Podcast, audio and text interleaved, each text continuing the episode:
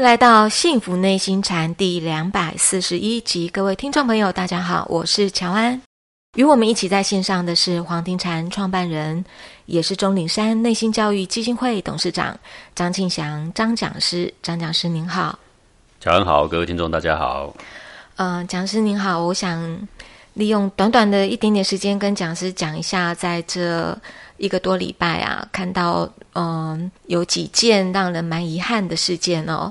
呃，首先就是在大陆四川呢，有一个十岁的男孩，因为爸爸不让他看电视，他一气之下，竟然就直接从二十楼高的窗台就跳下楼，然后当场身亡。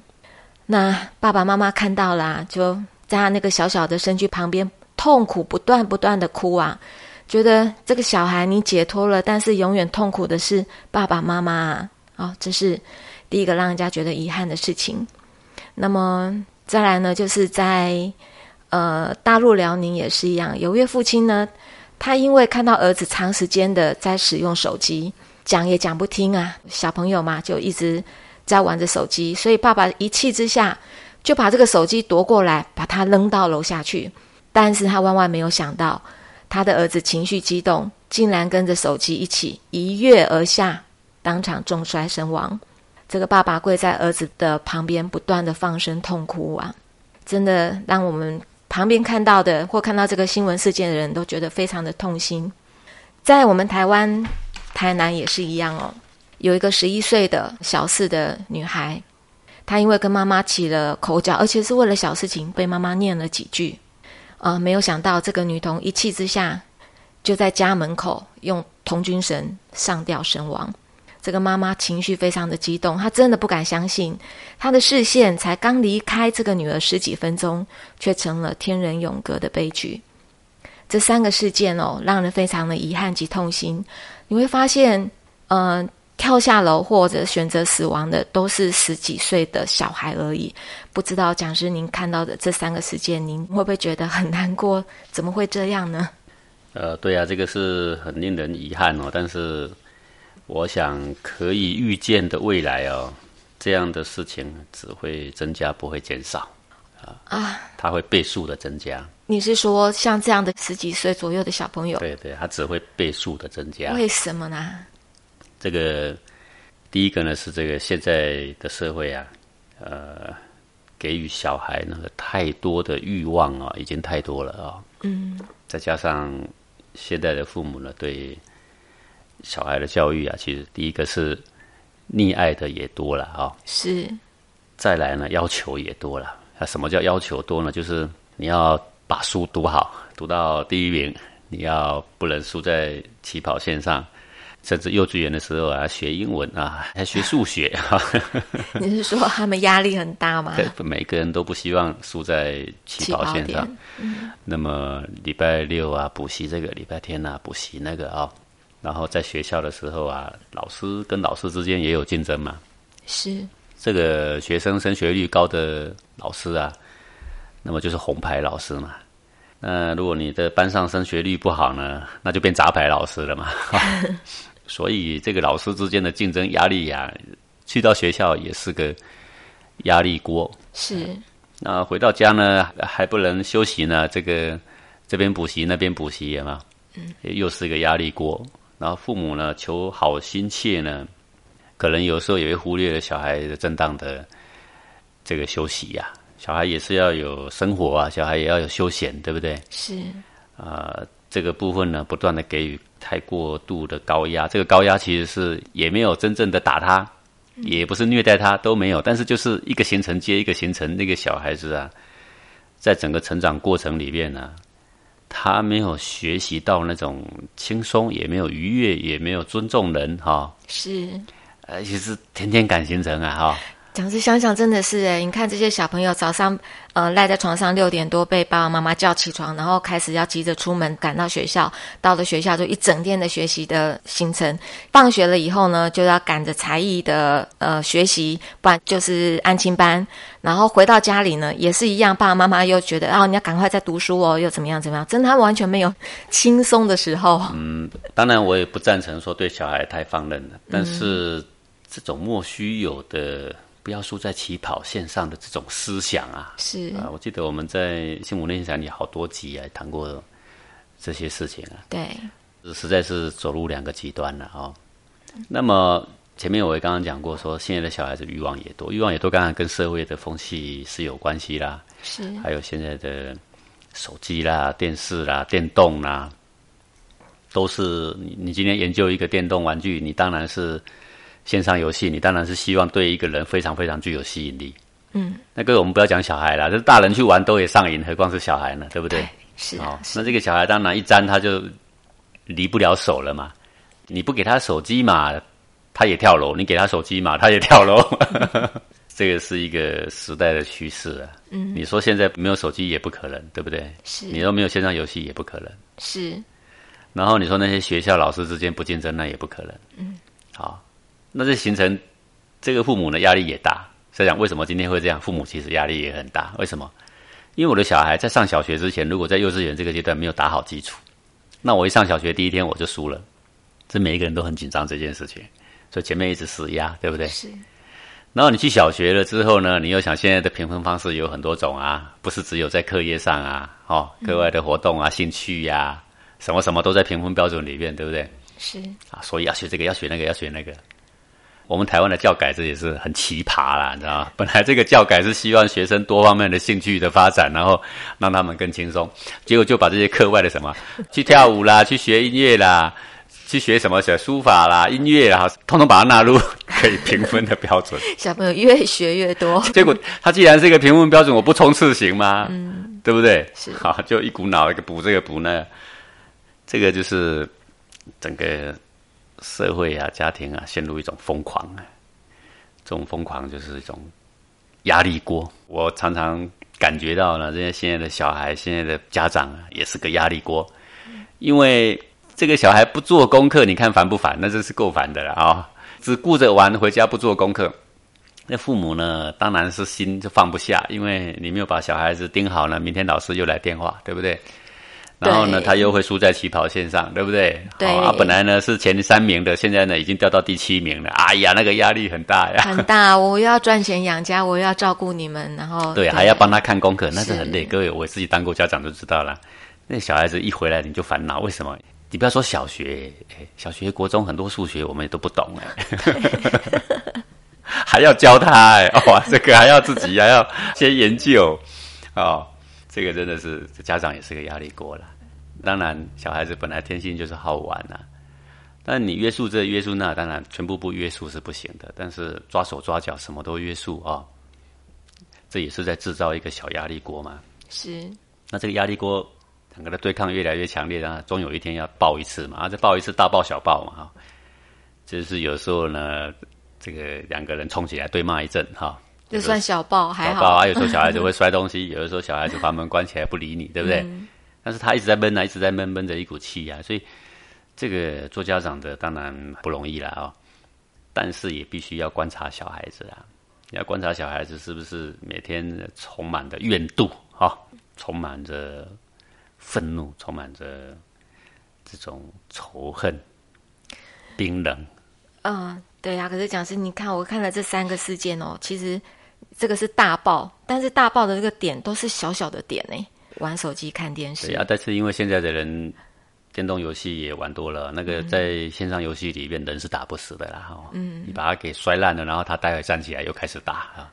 对，所以他是误以为是从二十楼跳下去是不会死的。对，他误以为他等一下受完伤之后哈，嗯，他会躺在医院里面呻吟，然后父母会让他予取予求。他的想象的画面是这样，是他不知道他二十楼跳下去，基本血肉模糊，脑浆失忆，他是完全不知道的。对，这个应该是占很大的因素。我就在想，这几个小朋友他们知道什么是死亡吗？他们也没想要自杀吧？也许他也会闪过这个死亡的恐怖画面，嗯，也许也有点知道。但是当他报复的心思胜过于他对死亡的恐惧的时候啊，是，他就会跳下去了。嗯，好，就是人呐，你看那个这个在社会上也是这样子啊，很多人这个一怒之下杀了人，有没有？他一盛怒之下，他明明知道了，他在读过很多书，他知道说杀人罪是很重的啊。嗯，他旁边拿起了一个石头，拿起一个木棍就往别人头上就砸下去，他就是怒不可遏呀。好。怒不可遏。那这个事情发生在家庭里面呢、是有一点可惜的。为什么呢？因为家庭是一个人呐、不论在外面受尽了多少挫折，他是他的避风港啊，是他的一个最安全的窝，一个给予温暖跟抚慰的地方，对不对？对，那今天却没有想到呢，他已经变成父母跟小孩的一个战场。嗯，那这个战场呢，不断的每天都在培训，培训什么呢？培训你如何当一个压力锅，如何把你培训成一个准炸弹，对不对？如何把你培训成一头随时爆发的野兽？为什么呢？因为我们有崇高的理想，我们不能输在起跑线上。因为我们有崇高的理想，人呢就应该要做对的事情，你绝对不能犯一点点错误，对不对？为了这些崇高的理想，避风港变成了压力锅。对。然后我们希望小孩子以后当律师，我们要当医生，我们要当一流的人。嗯。当然你要当一流的主管，你能够去创业，你有很高的智慧，所以你现在必须好好的读书，对不对？好，各位这些呢，呃，我觉得好好的读书是要看天分的。好，那讲师您目前这样讲，我觉得爸爸妈妈我们都听得懂，对，嗯、不要把这个小孩子的避风港变成了压力锅，呃，但是讲师你可不可以再告诉我们这些小朋友，这是我们小树苗的年纪，当爸爸妈妈，我就是在这个压力锅里面，我可以怎么办呢？学校老师在骂我，同学可能霸凌我，回家爸爸妈妈还一直找我麻烦的时候，我在这个压力锅里面，我要怎么生存？呃，刚刚这个话题我还是要讲一下，哦就是说父母呢把小孩子当压力锅呢，是给太多的压力。嗯，但实际上我不赞成说对小孩都不要有压力。哦，诶，我一直以来强调的就是刚柔并济。是那么刚的时候就是讲原则的时候，是好我们要威严起来。是，嘿，你其实你不用打小孩了，你也不用骂小孩，其实你只要庄严肃穆起来。人总要有该有正经的时候啊，不是只有软趴趴的时候，不是只有表现出你是一个和善可亲的样子的时候，有时候要严肃起来。但是严肃起来，就他从小的时候就要慢慢让小孩子知道。嗯，好，各位，比如说我现在中年山呢，呃，也养了两条狗，好，是这个狗也很聪明哎。我们呢一副和善的样子要跟它玩，哇，它是全身精力跟你玩呢。是但是我们一板起眼哦，是不准它坐这，嗯，然后你板起眼哦，然后手指着它哦，它马上它就不敢跨越雷池一步。好、夹着尾巴看你一下就走了。对对对对。那如果你养这一条狗，你从头到尾都对它和颜悦色，然后你用充满爱心跟它劝，不行哦，你不能进来厨房哦，哦，你不能爬到桌上哦，你好好跟它讲哦，各位你会不会有用？没一没有点用处都没有。是但是你你要它改变，你要它知道，你必须让它分辨得出来啊，就是你喜欢的你是什么表情，你不喜欢的你是什么表情啊？你要让它分辨得出来啊。有刚有柔，对，所以要该刚的时候，甚至刚开始的时候，啊，狗很小的时候，它跨越不该跨的地方，我们会有小小惩罚，比如说打它一下屁股，是好、然后呢，第一次他还不知道，哎，怎么会这样？好、第二次他又跨越雷池一步，又打他一个屁股，啊、他以后就知道哦，这里不能跨越，对不对？是那你之后你就轻松了啊。那你不用每天在那边压力锅啊，他要跨越，然后你叫他不要，他又跨越，然后你在那边一直骂，一直骂，一直骂，一直骂。这只狗你骂它也没用啊，它知道你在生气啊，但是问题是没用啊，因为怎么样，他没有怎么样啊。嗯，你能拿我怎样呢？对吧？他是没有这个概念。是这种威严在一开始的时候就去实施，它是很简单的，根本就不必说拿起大棒去打这个狗，不需要的。嗯，小小的眼神跟语气的改变，他就可以感觉到。就是这个狗都这样，还人呢？那人比狗聪明多了，不是吗？是好，所以它很小的时候，那你不能一直只有威啊，你要更多的是恩嘛。是这个父母平常对待小孩子是宽容的、愉悦的啊、亲爱的，说父子有亲嘛，母子有亲嘛，对不对？对你要以亲爱为本，这个小孩的心呢、就会柔软。你要是一直碎碎念，那小孩子的内心就开始就会变成压力锅，压力锅再来就会变成很冰冷，再来他的内心所产生的思维呢，就是报复，报复，心都越来越冰了。对，所以就变成对抗了。是他个儿很小，他对抗不了你，但是他内心充满仇恨。他有一天就一个事情发生了，哎，这父亲把他的手机丢下楼了，他那一刹那只有要报复，因为什么？他这个要报复的心是早就想好了，他不是想好要跳楼，但是他不知道怎么办，他早就在想怎么报复了。你不要小看这小小的心灵哦，跳下去绝对不是偶然的，之前一定有很多烈士这么强烈、冰冷、报复的心思在内心里面涌动。这就是什么？就是说，只有威没有恩，就变成虐待的虐，长期的精神虐待。他其实现在的父母都很爱小孩啦，根本也没有打到皮，也没有打到肉，通通没有啦。但是这种精神虐待远比肉体的惩罚。也不晓得要严重多少倍，这是大家所没有想到的。但是另外一个陷阱就是，好，那我不能虐待，这样小孩会不好，会有阴影。哎，我是天下第一流最好的爸爸，我是第一流最好的妈妈，我舍不得我的小孩受任何委屈，我舍不得给他任何压力。只有恩没有那就像我在养那条狗的时候哦，它要跨越雷池，我说不行哦，哦，小黑你要乖哦，以后不可以这样哦，你老是只有这一招嘛。是。他不会甩你的了，他也不会改变。好。是，然后呢，这个万一跨越的雷池是对他有害的，他还是没有警觉性，那这对他会有伤害的，对不对？对。那我们希望小孩子呢，也在一些规矩里边让他是轻松自在的。你要把这个他可以享受的是在哪一些范围？哎，这我们要讲好嘛，你不能每天只管小孩嘛。小孩的权利是什么？小孩可以享受的是什么？小孩可以自由发挥的是什么？那再来你要尽的义务是什么？你必须自己要规范自己的是什么？你的义务是什么？人有享受，总要有义务嘛，对不对？好，那我们不能让小孩一天到晚只是生活在快乐的天堂里面。这些小孩为什么从这个楼上跳下去？就是因为他的抗压力非常的低呀。是什么样的人抗压力非常的低呢？就是没有接受过压力的，他的抗压力就会低呀。哥，你不要以为跳下楼的一定是受虐的，一定是天天压力过的，倒也不是。嗯，就是他天天受宠，宠到到最后没有一点感恩，而且内心充满冰冷，照样最后还是充满报复。只有恩没有威，到最后他还一样的冰冷。对，为什么呢？因为日常生活里你不可能跟他毫无抵触之处，嗯，对不对？对，你即使整天宠他，整天宠他，也会在某些关键的时刻是必须要跟他对垒的，是你会跟他抵触的，是。他因为他毫无抗压力，他觉得你们什么都得顺我。这个网络上甚至还有呃人发问呢，他问什么呢？他说：从小父母就宠我，但我也认为你生我你就得养我，不然你干嘛生我？对不对？这是你们的责任。哎，就讲到这种猪狗不如的话都出来了。你看了，父母一直宠他，什么都供给他，最后出现的话是什么呢？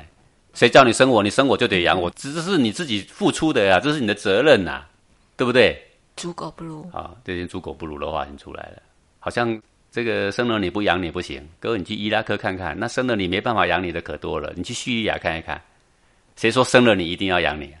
当然，在父母的角度来说，我生了你我要养你。但是在你的角度，你可以这么想吗？嗯，不行，你可不能这么想，对不对？你对国家的义务，你尽过什么？你缴过多少税？你造过多少桥？你铺过多少路？别人给你盖学校，别人给你铺马路，给你造桥。你问问你自己，你付出过什么？别人凭什么欠你？你为什么不欠别人？这种公平正义大小先后完全分不清，这是为什么？溺爱，溺爱，再溺爱。我的小孩就是皇上，对不对？我不能让他吃一点苦，因为我爱他。好，因为爱的教育对小孩最好，因为只要是对小孩威严，就是会给他阴影啊。各位，就是说两个陷阱啊。现在的人的教育。就像个明眼人把眼睛蒙起来，跟瞎子就没两样了，对不对？你完全看不见，你把耳朵塞起来，你完全就听不到。你只听到说爱的教育最好，然后就变成溺爱；你只听到说小孩子必须管教，然后就变成虐待。是，这难道中间没有一个可以调试的地方吗？啊，一定有的。对，古人是最懂得这个的，叫学而时习之时啊。嗯，该威严的时候演一下，大半都是要这个跟小孩保持非常亲密的关系呀。父子有亲嘛？是对不对？男女有别啊，夫妇是有别的啊。这个慈母其实也是慈父，但是慈父该威的时候，他要扮演严父嘛，对不对？所以男女的角色扮演不一样，该威严的时候，哎，父亲就出现了啊。嗯。威严之后呢，母亲就给他好好开导开导。是。这个最温暖的就是母亲嘛。然后接下来呢，母父亲也要很温暖了，对不对啊？是，哎，对啊，先是严父慈母，但是呢，那个父子母子也要永远亲还是有亲嘛。然后我们做错事了，然后母亲跟我们疼惜完了，说明完了，嗯我们错了，然后我们去跟父亲对不起，对不对？对然后父子有亲，它是永远都存在的嘛。对一个人如果内心有温暖，父子有亲，他就不会冰冷，他就不会对抗，他就不会从十二楼跳下去啊。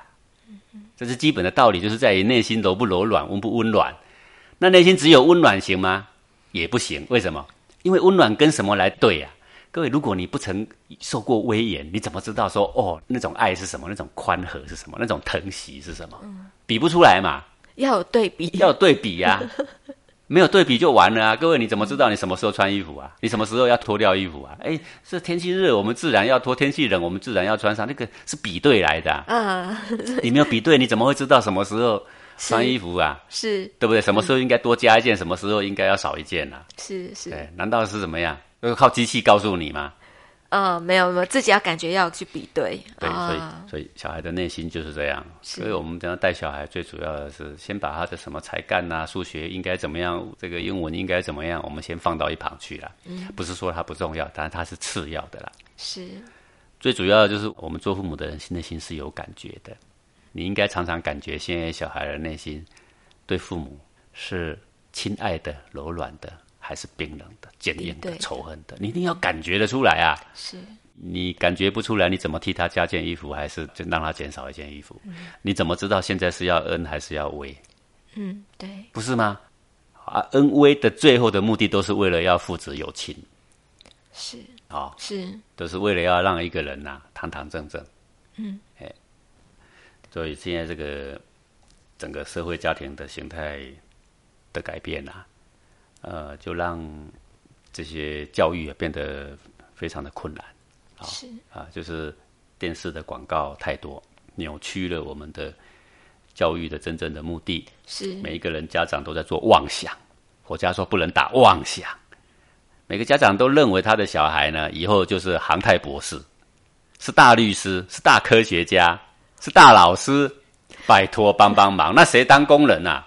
都是妄想吗，打妄想。我告诉你的小孩子，他是个一流人才，你即使父母不理他，不让他读书，你也埋没不了他的。嗯因为什么样？一流人才是会自己力争上游的啦，是他自己充满想法的啦。是那个马云当时创业的时候，多少人告诉他说你不会成功，连钱都不借他，长得又这么丑，像瘦皮猴一只。是，所以讲师，你刚刚跟我们讲的那个重点哦，大概可以理解到是说，啊，我们是自己是蒙了眼的瞎子诶。爸爸妈妈要做的，如果我的小孩如果真的是一流的人才，他再怎么样都会成为一流的人才。但是我们要怎么样跟小朋友相处，有没有用到恩，有没有用到威？刚刚讲是你讲一句话哦，我真的你说有威没有恩，就是逆耶。反正不管是虐跟是逆，都是不好的，都是大坏人。都是大坏人。对，唯有恩威并施才是一个聪明的人啊。是我讲一个小小的故事啦。是我有一个亲戚呢，他是做这个水电的，那他的儿子呢，现在呢有很正当的行业，在一个铁工厂，哈、很认真啊，常常来中岭山帮我们包一些小工程啊，是呃，做师傅嘛，一天呢能够赚台币有三千块钱。那他的儿子呢，再年轻一点，只有天天喝酒打架。是我们说，在这个乡村里边混那种小黑道了，哦，很喜欢打架，很喜欢喝酒啊，拿他一点办法都没有。反正看到他的时候啊，就是一副吊儿郎当，哦，这种没干什么好事，整天游手好闲，嗯，拿他一点办法都没有。然后这小孩子呢，一回来就是翻箱倒柜，想这边翻点钱，那边翻点钱。你看是不是父母很头痛啊？是这个小孩子有一天出去了啊、因为他跟他的父亲就完全敌对，他一回家父亲就骂嘛，嗯，他就不管你翻箱倒柜，反正我就走人了，找得到钱是我的福气，找不到钱那就是算了嘛，对不对？回来呢，偶尔会看一下妈妈，然后呢扒几口饭就走啦，留也留不住啊，哎，是不是全家人都很头痛？有一次呢，他就忽然不见了呢，好几个礼拜。然后呢都不回来啊，他爸爸真的很担心呐、这小孩不知道闯什么祸啊，对不对？然后那个小孩子有一天又出现了，哎，出现的时候满脸横肉，怒目嗔视，好、就要回家里面来了。回家里面来了，然后呢又翻箱倒柜又要走了。对，各位，你老是翻箱倒柜，你怎么翻得到东西？对不对？然后他走的时候呢，走走走走没几步，他爸追出来说：“你这个死小孩，好，你到底有没有钱？他就是怕他出去恶招啦。对，他是用台语讲的，这是因啊，哦，小到底是有钱不？他说你这个死小孩，你到底有没有钱？两个人都怒目嗔视啊！那个小孩听到这句话呢，忽然停住了，然后整个表情就柔软下来了。那个亲回来了，出现了。这可能就是说，他那一个刹那，嗯，他感觉到他父亲虽然整天跟他怒目嗔视，其实是对他还是充满关怀的。哎，他就整个柔软下来了。哦，然后走回去他爸的身边呢，然后就聊了几句，他爸塞几千块给他，然后那小孩当然还是走了，但是呢。之后再回来就没有那种怒气冲冲、当做仇人的那种感觉。好，各位，我想要表达的不是说你给他钱的问题了，我说在事实的时候，他关心的是你有没有吃饱了，是这个问题啦。是，所以，我们对小孩的教育，你不要一直在讲，你不要这个输在起跑线上，你必须要这样补习，你必须要那样补习，你不能看电视，你不能玩手机。其实，做父母的，是不是也应该要关心一下小孩的身心？他能不能承受？他到底是上等人，还是中等人，还是次一等的人？你一定要心里要有个数啊！他以后呢，会在社会上应该是往哪个方向发展啊？我们不要太过于揠苗助长，才不会形成小孩子这个心理啊，这种压力锅一样，整天呢这这是对抗，整天都是冰冷，整天都是仇恨，才会产生这么多的悲剧啦。是，谢谢讲师您的提醒哦。呃，有刚有柔，刚柔并济，恩威并施，为的都是亲哦。感谢讲师您的空中讲授，也感谢各位听众朋友的收听。我们下次同一时间空中见喽，拜拜。